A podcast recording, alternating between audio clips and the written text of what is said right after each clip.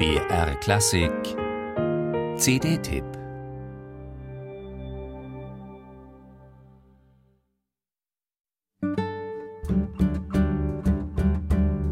Es ist nicht ein sich zurücknehmen, Individualität zurücknehmen, um im Team aufzugehen, sondern es ist ein Miteinander gestalten, wo man sehr stark seine Stimme einbringt. Aber was man sagt, hat sehr viel damit zu tun, was der andere sagt und wie der Moment gerade ist. Ja. Und darum geht es, glaube ich. Das sagte Wolfgang Mutspiel vor zwei Jahren in einer BR-Sendung. Und für genau diese Haltung wirkt das neue Studiowerk des österreichischen Gitarristen wie eine musikalische Bestätigung.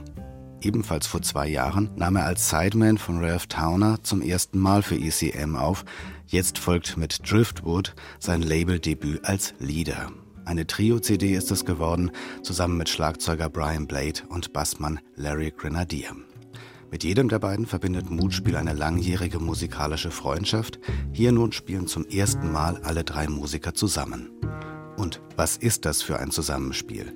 Da gibt es kein Suchen mehr und sich abtasten. Eine geradezu traumwandlerische Sicherheit ergänzt sich mit einem intuitiven Gespür für das Richtige zur richtigen Zeit.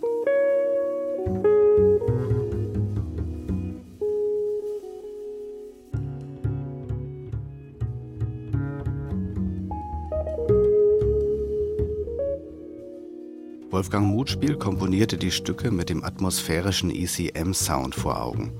Driftwood ist alles in allem ein ruhiges, nachdenklich lichtes Album geworden, voll subtiler Momente und Tiefgang. Eine Extraklasse für sich ist das unglaublich vielschichtige, vielseitige und von nuancierten Delikatessen nur so gespickte Spiel von Brian Blade.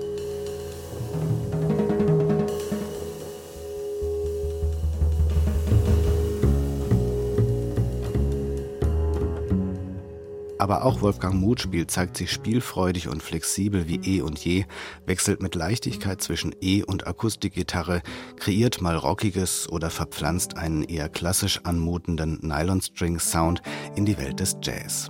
Dazu mischt sich wunderbar knorrig der holzige Ton von Larry Grenadier.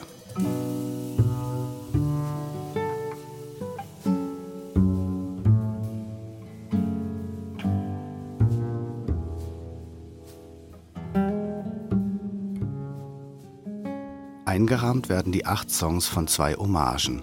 Das tastend frei assoziierende Joseph zu Ehren von Mutspiels Landsmann Joe Zawinul und der abschließende Bossa vor Michael Brecker. Beide starben 2007.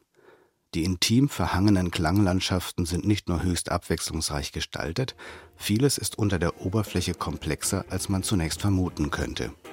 Alles fügt sich, ist rund und klingt großartig, ungemein plastisch aufgenommen in den Osloer Rainbow Studios. So bestechend wohl nicht zuletzt wegen einer anderen Grundüberzeugung von Wolfgang Mutspiel.